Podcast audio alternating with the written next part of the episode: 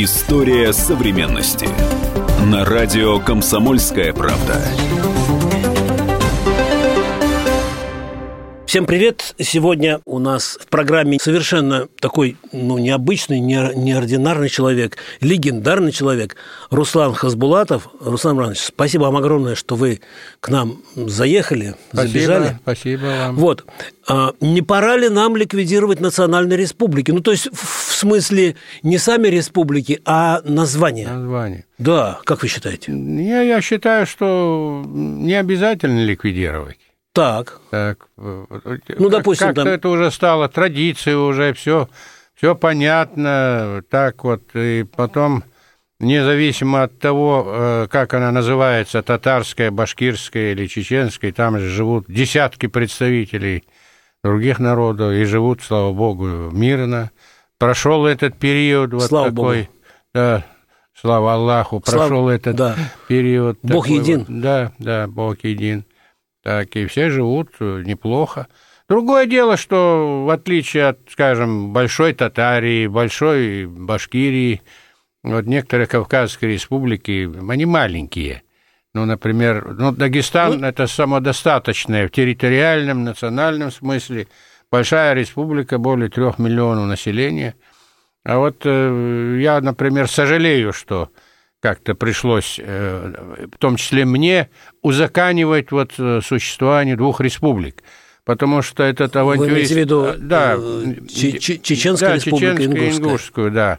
Потому что этот авантюрист Дудаев, он же фактически выкинул ингушей из состава Чечен-Ингушетии. Он вдруг объявил о создании, о принятии Конституции Чеченской республики – а ингушские районы остались э, и без руководства, и без своего центра.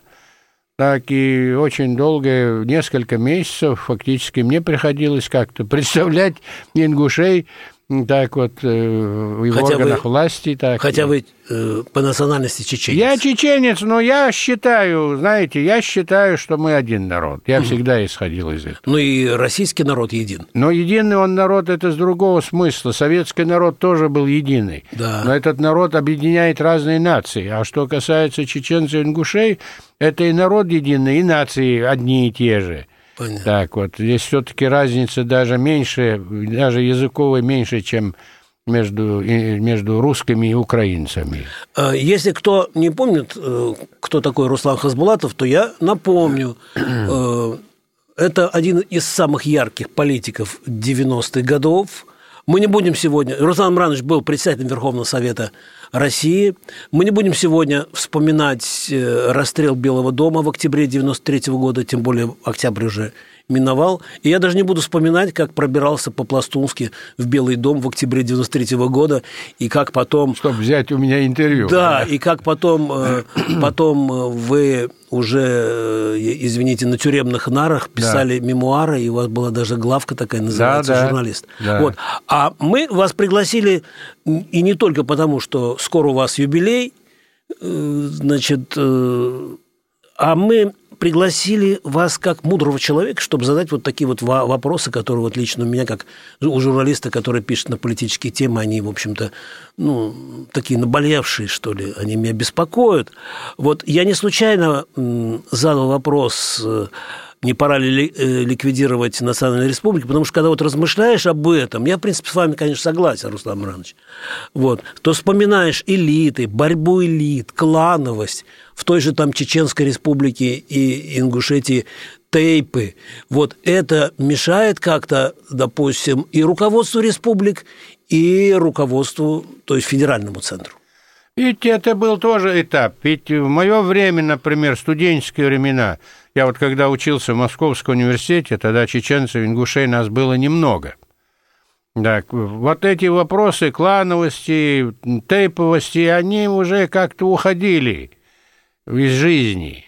Так, и мы как-то шутя там называли друг друга, но, но не имели, и в жизни республики они не имели никакого практического значения. Так, и, к сожалению, это вот вместе с националистическими настроениями они вспыхнули, и их стали использовать политики в своих интересах. Даже не с точки зрения такого стремления национальных групп, родовых групп вот к обособленности. Начали создавать вот эти, созывать э, съезды тейпов, съезды народов, так, и вот подчеркивать свою какую-то исключительность. Вчера еще был один народ, а теперь, видите ли, сразу появилось их много народов. Начали искать противоречия, начали создавать какие-то структуры. Но так. это все было в 90-е годы. Да, и, и самое главное, это шло вокруг дележки должностей, бюрократии. А простые люди-то страдали от этого всегда. Угу. Ведь посмотрите, если вы возьмете какое-то село, чеченское или ингушское, там редко вы увидите представителей только этого села, которые живут здесь постоянно. Там представители фактически всех сел, других сел, других родов.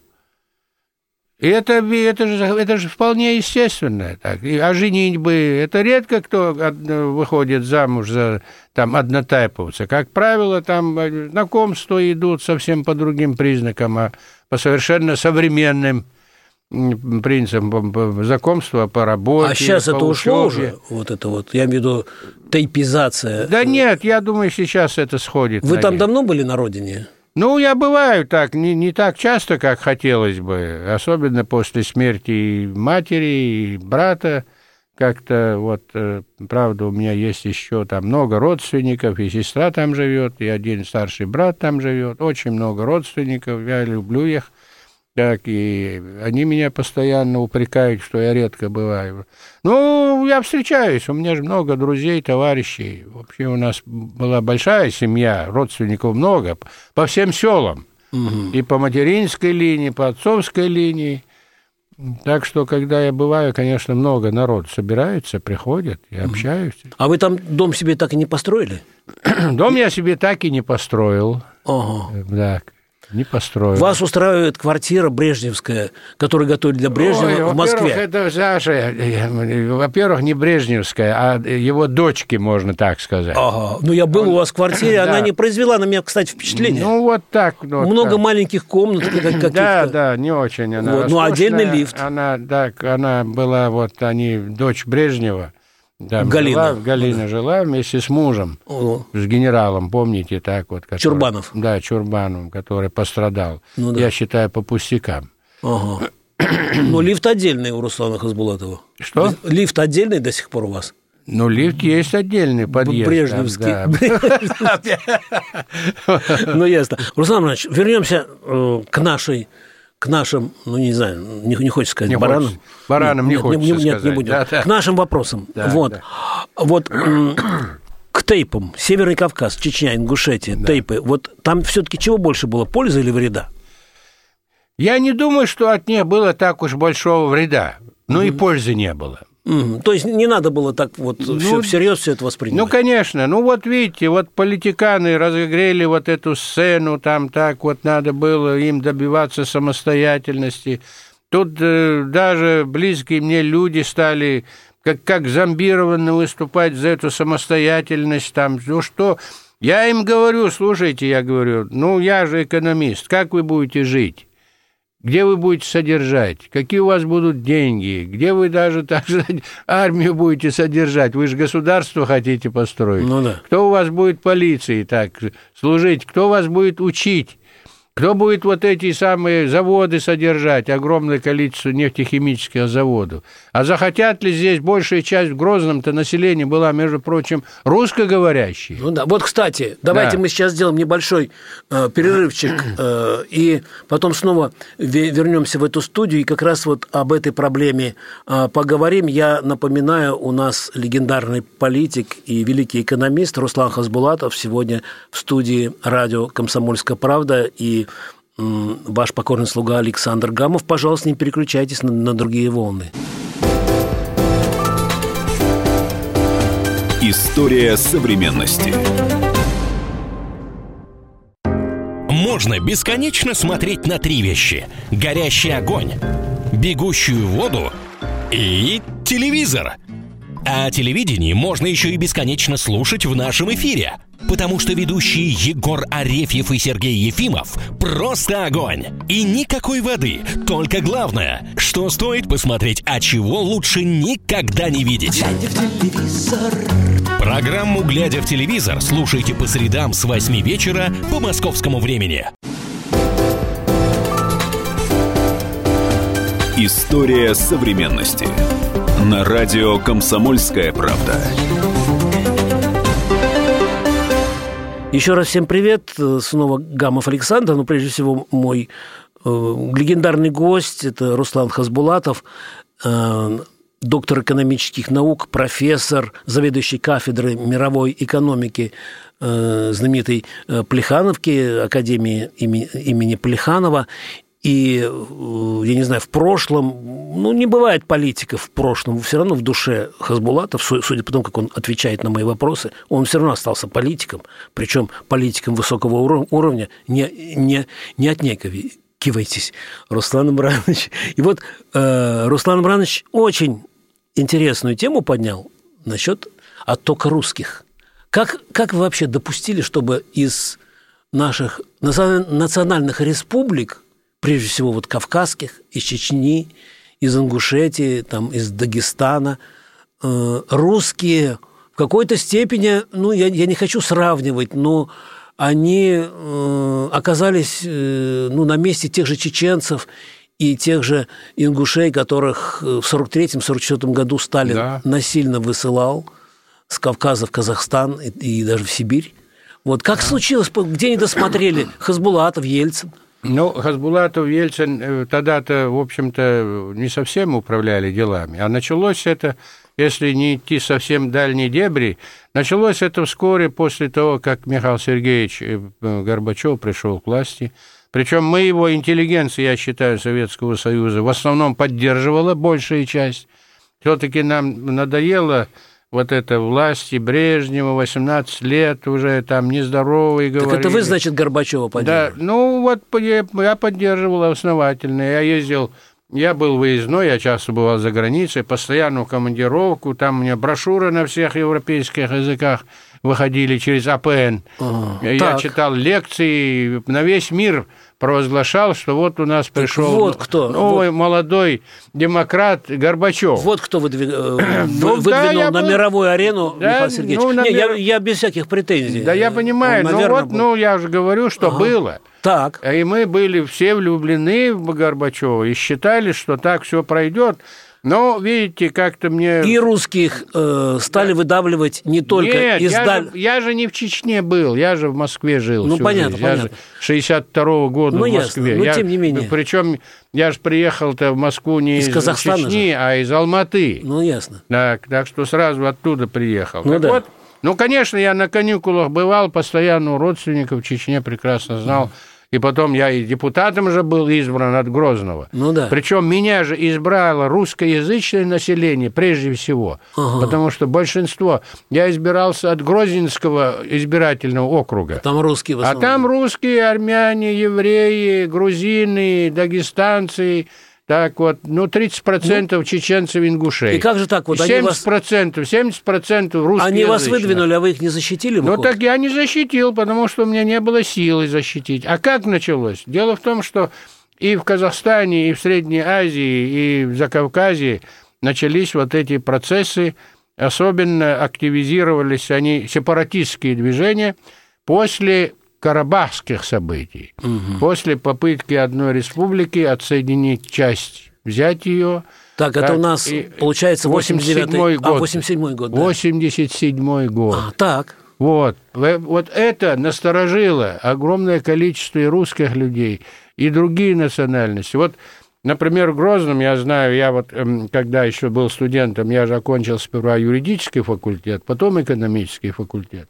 Так вот, я когда был э, э, на четвертом курсе юридического факультета, я попросился специально на стажировку в Грозный. Угу. И там я работал в должности следователя-стажера. И часто мне приходилось ходить на обыски, арестовывать вместе с прокурорскими работниками, Кого? милицейскими, ну, преступников так. или подозреваемых. И вот, вы знаете, огромное количество было евреев в Грозном. Огромное количество. Даже был один московский квартал, московский переулок, так, где жили одни евреи. Угу. Так, и часто там приходилось бывать. Так вот, первыми из Грозного они уехали когда начались карабахские события, они уже почувствовали. Они почувствовали, они уехали. И один мой активист, еврей, угу.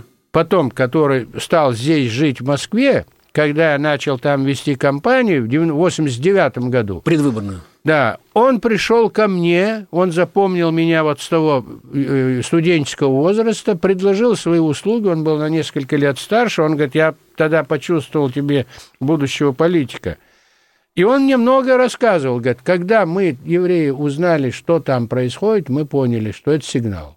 И фактически там никого не осталось в 89 году. Многие русские влиятельные люди переехали тоже в Москву. Там, был, там же был прекрасный пролетариат, инженерный класс прекрасный, технологи. Э, ну, в общем, высочайший уровень специалисты, преподаватели. Уже в 87, 88, 89 году оттуда стала русская интеллигенция, русскоговорящая интеллигенция уезжать. И когда э, вот этот основной генерал Дудаев, он вообще-то сумасшедший был, он, не, он ненормальный был, совершенно точно. Когда он совершил переворот, избрал местную власть, которая показала свою бесхребетность, к этому времени в Грозном осталось, в общем-то, только пролетарии, бедные у которых не было возможности оттуда уехать. Кстати, э, и некоторые уехало... состоятельные чеченцы тоже уехали. Так многие. вот, я как раз и хотел к этому. Я знаю. И состоятельные чеченцы, ингуши тоже уехали оттуда. На. Вот в чем дело. Вот, то есть вот таким образом происходили эти процессы. А потом, когда уже пришли эти банды Дудаева, они начали громить. У них было много людей молодых, с гор, бедные, плохо образованные, они образовывались банды, не обязательно там по указанию Дудаева. Ну, банда есть банда. Ну да. Так, вот они выгоняли, убивали, так, и люди бежали, куда Ужас. глаза глядят. Это был второй этап, а третий этап, когда началась война, начались бомбардировки, чеченцы, ингуши ушли в свои села. У них же а были в Грозном села. остались русские. А в Грозном-то остались русские. Которых бомбили. Которых бомбили. Это я знаю. Ты, ты же там бывал и знаешь. Об я этом, знаю. кстати, многие журналисты не пишут. Почему пишут? И писали, да. и пишут. Ну, ты писал, еще там несколько ну, да. человек, а в основном-то не пишут. Это ужасно, конечно. Вы скажите, как вернуть русских? Вы же э, Русских профессор. можно вернуть одним способом. Кстати, я несколько раз говорил с Рамзаном, Ахматовичем, он эту прекрасно Кадыровым. проблему, да, Кадыровым, он эту прекрасно проблему поднимает.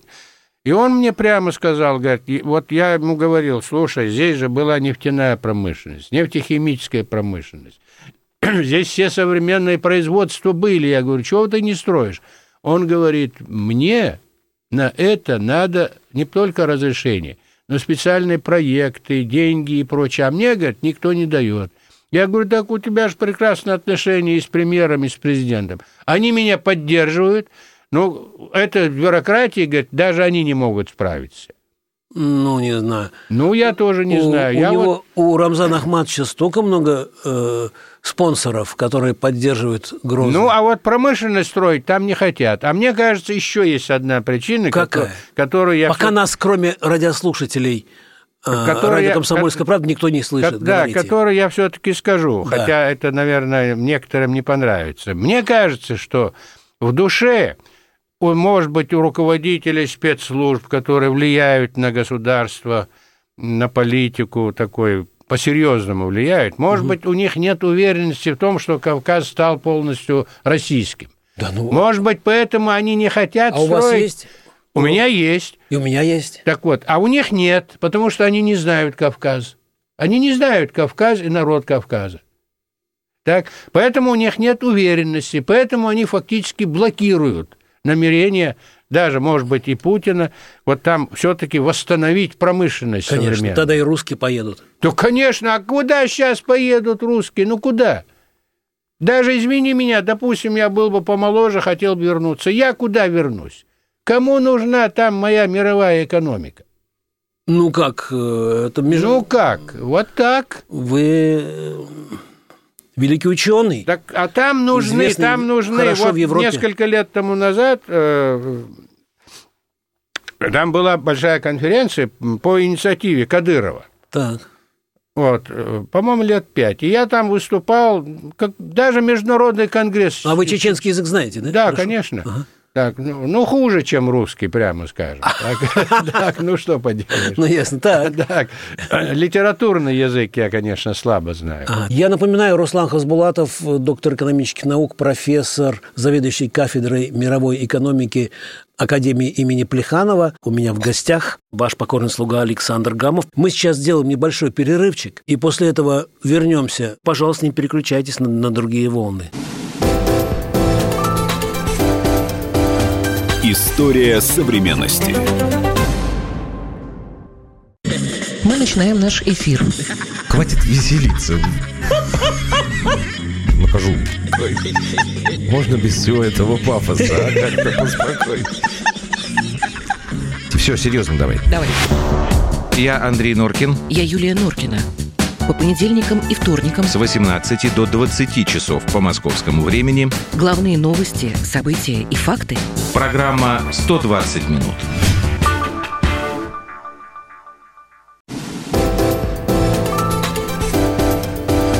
История современности. На радио «Комсомольская правда».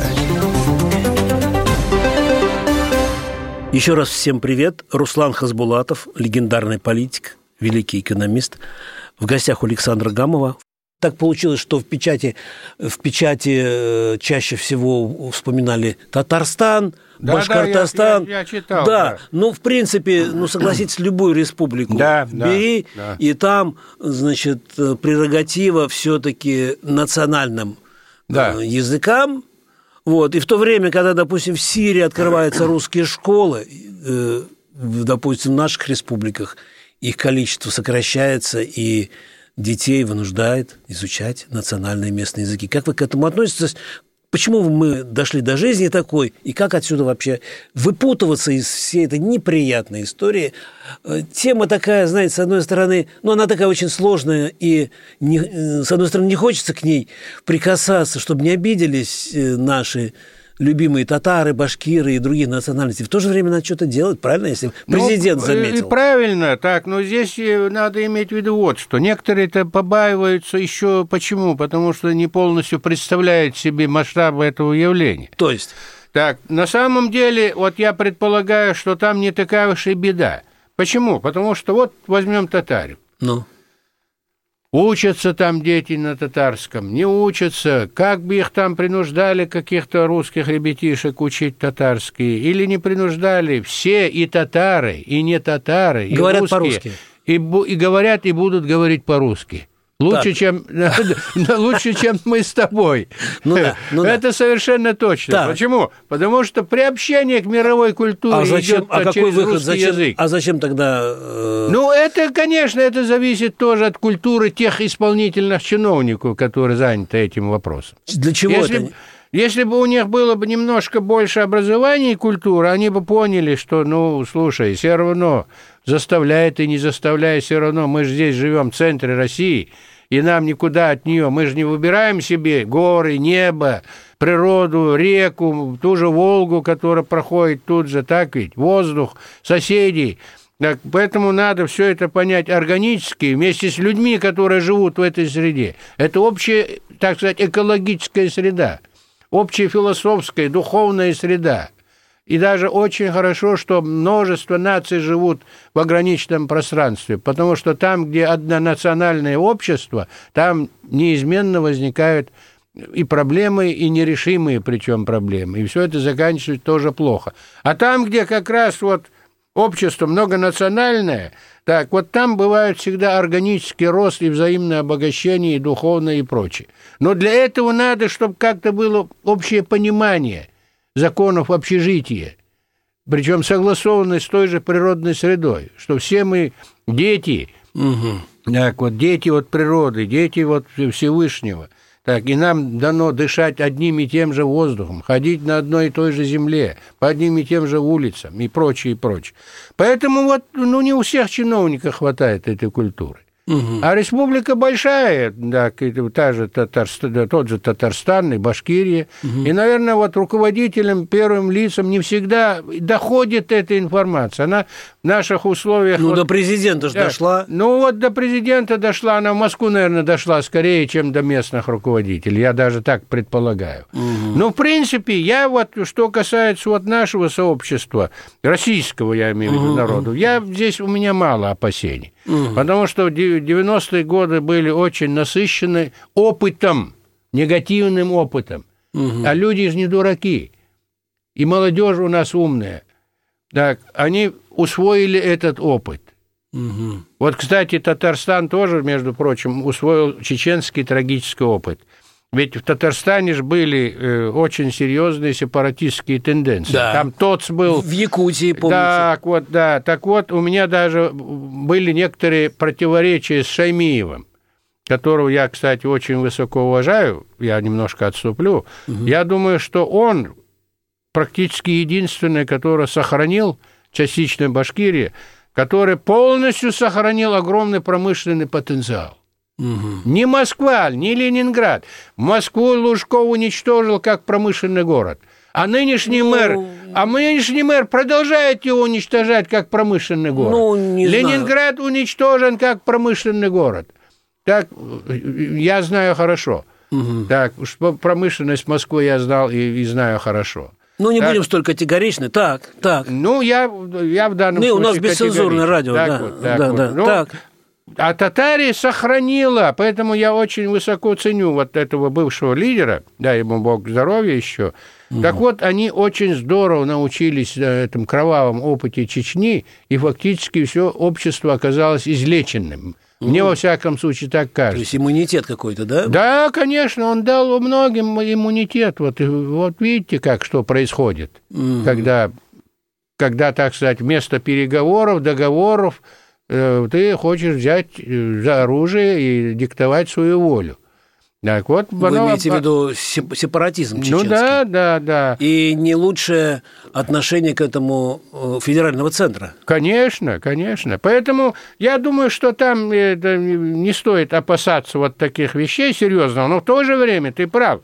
На эти вещи всегда, всегда надо обращать Президент внимание. прав, это он, он обратил внимание. Да, А вот он уже- прав, да, да, да. Вот он Скажите, прав. а Это, Поэтому надо всегда обращать внимание, где-то правку делать. Так, где-то сделать какое-то замечание тем же чиновникам, которые изъявляют излишнее рвение. Мгм.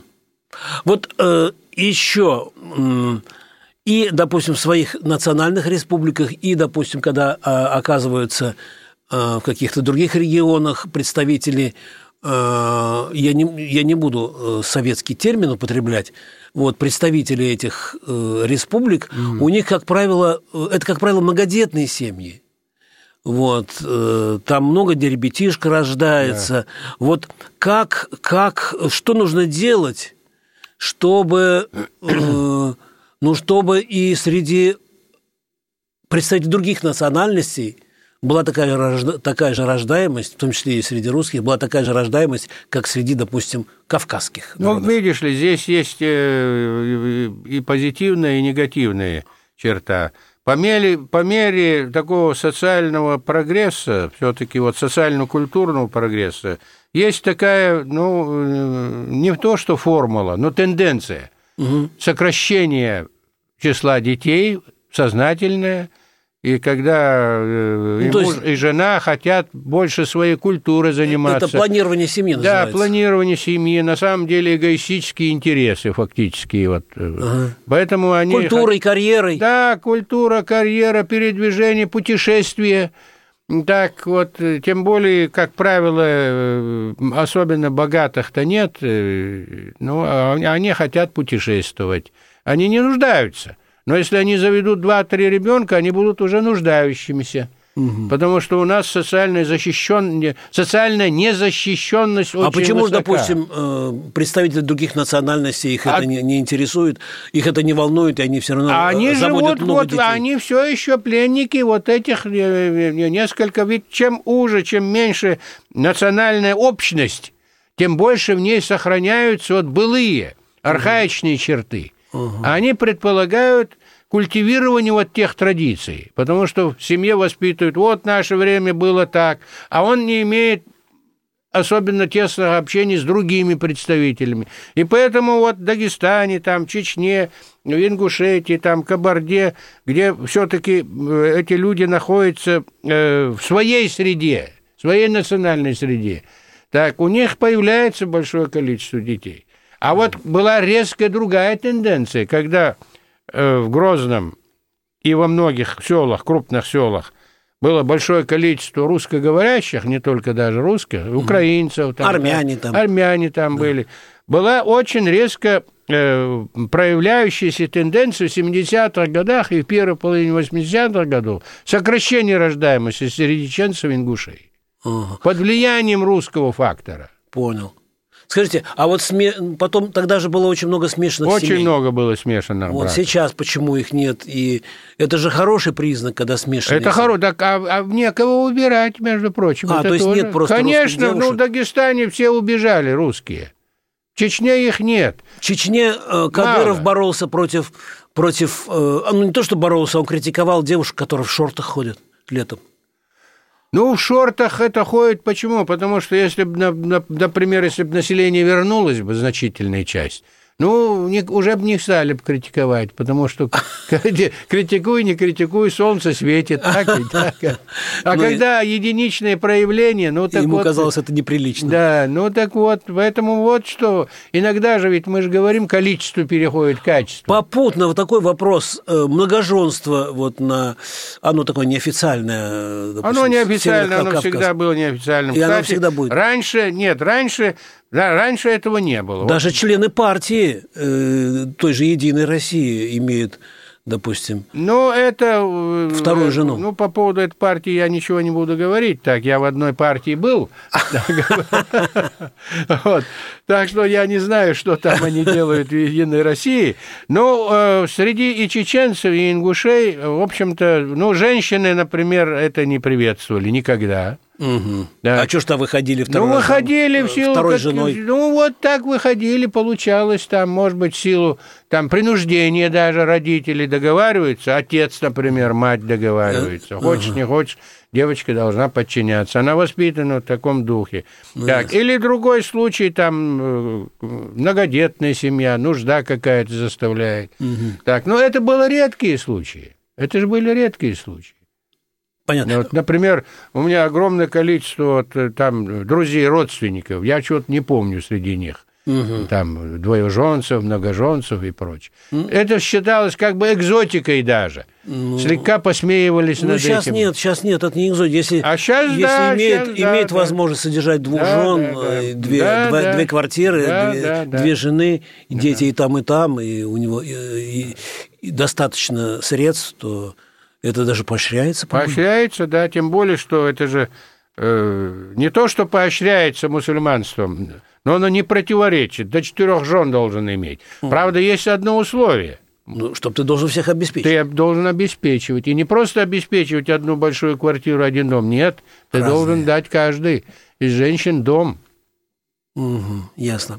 То есть должен быть состоятельным человек. Я... А вот... если когда бедняк женится, обманывает одну девочку, вторую девочку... Ну, это да. никуда не годится. Ну, вот такие случаи же бывают очень часто. Ну, да. Я напоминаю, Руслан Хасбулатов, доктор экономических наук, профессор, заведующий кафедрой мировой экономики Академии имени Плеханова. У меня в гостях. Мы сейчас сделаем небольшой перерывчик, и после этого вернемся. Пожалуйста, не переключайтесь на, на другие волны.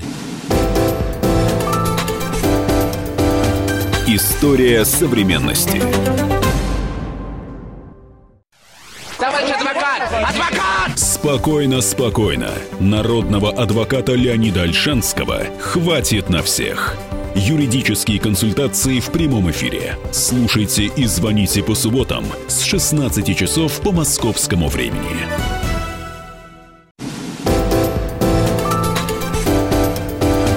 История современности. На радио «Комсомольская правда». Я напоминаю, очень сложные национальные, этнические проблемы мы обсуждаем Русланом Хасбулатовым, наш гость. Но я не претендую на то, что я знаю. Я сразу хочу идти. Знаете, знаете. Я, высказываю какие-то свои, может быть, субъективные точки зрения или из опыта. Так вот, своего Могут ли русские генерал-губернатор навести порядок на Кавказе именно так, как, ну, до такой степени, каким он должен быть?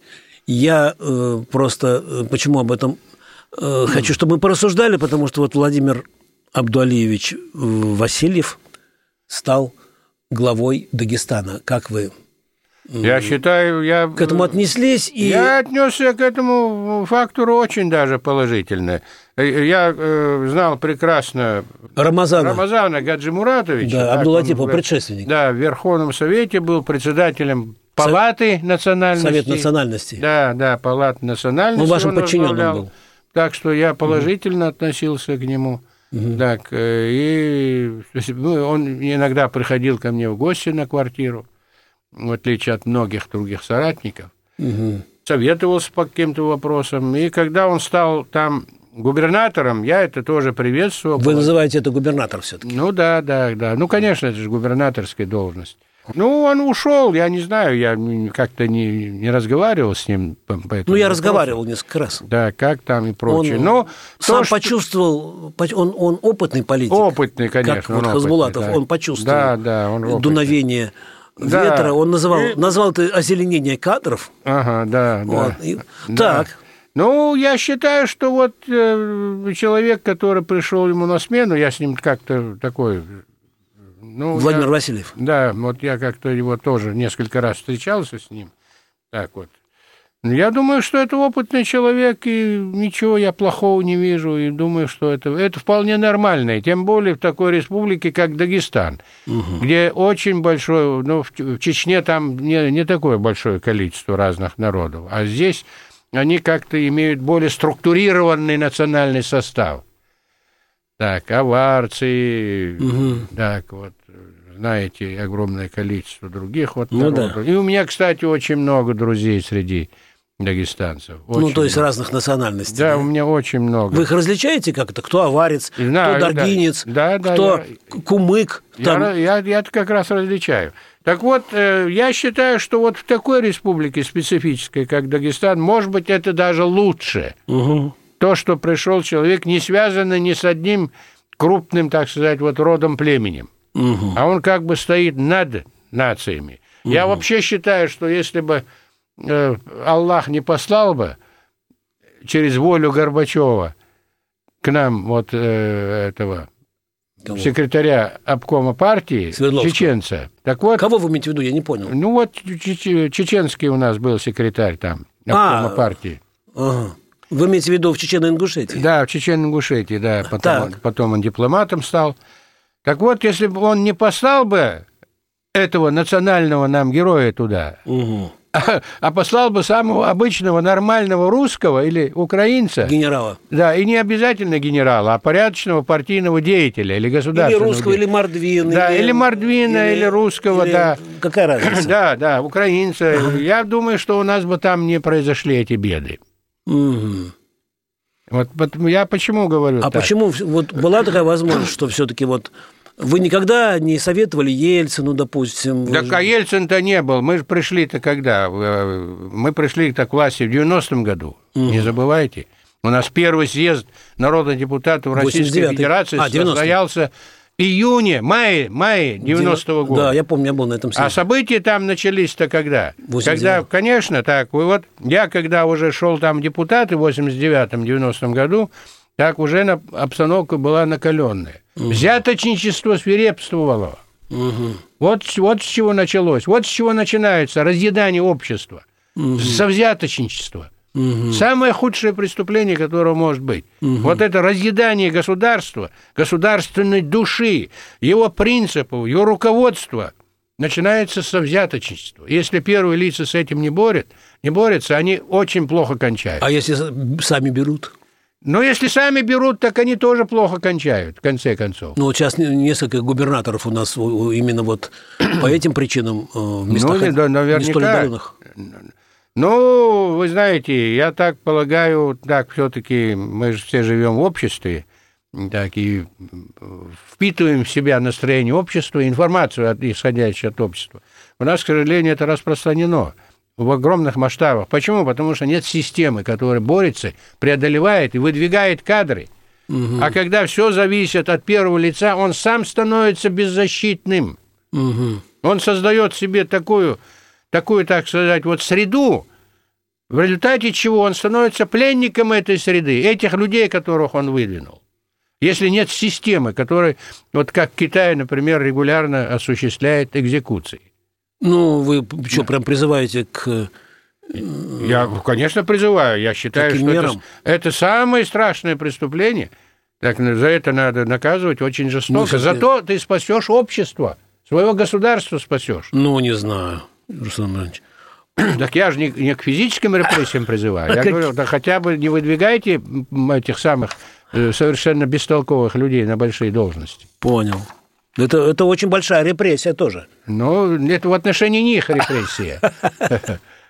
Ясно. А в отношении общества это польза, большая тоже. Ясно.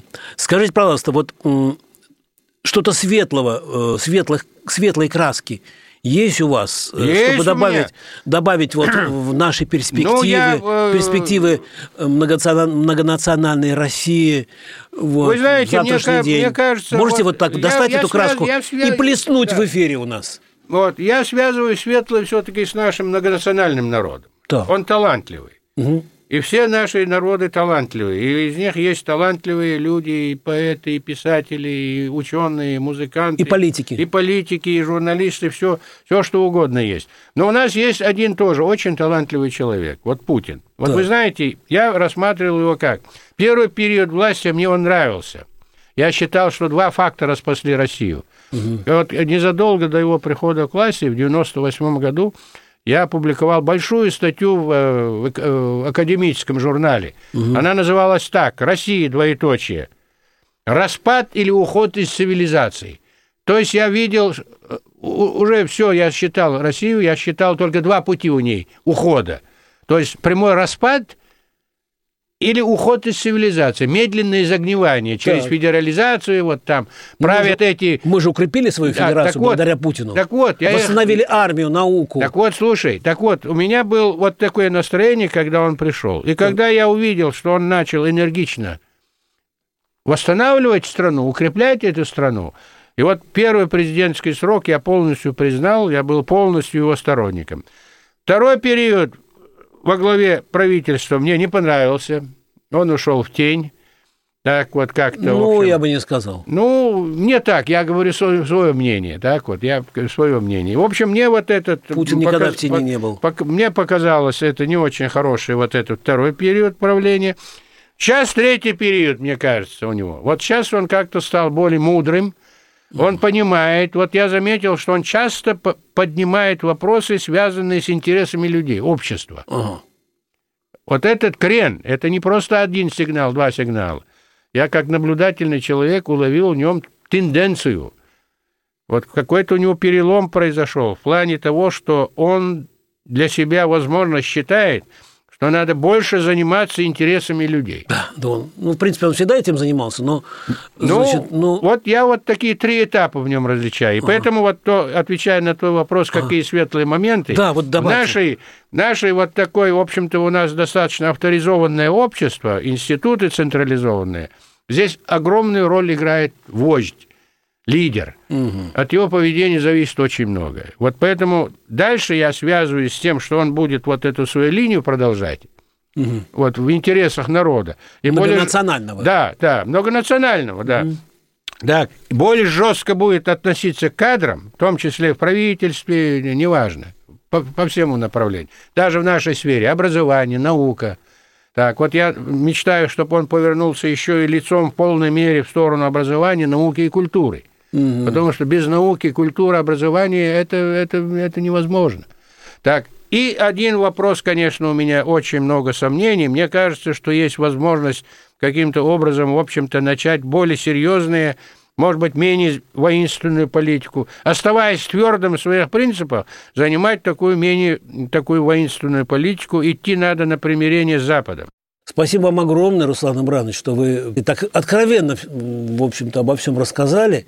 Да. Я напоминаю, в эфире радио «Комсомольская правда» был легендарный политик, зав. кафедрой мировой экономики Академии имени Плеханова, доктор экономических наук, профессор Руслан Хасбулатов, а приставал к нему со всякими вопросами ваш покорный слуга Александр Гамов. Всем пока, счастливо, до свидания. Спасибо, до свидания. История современности.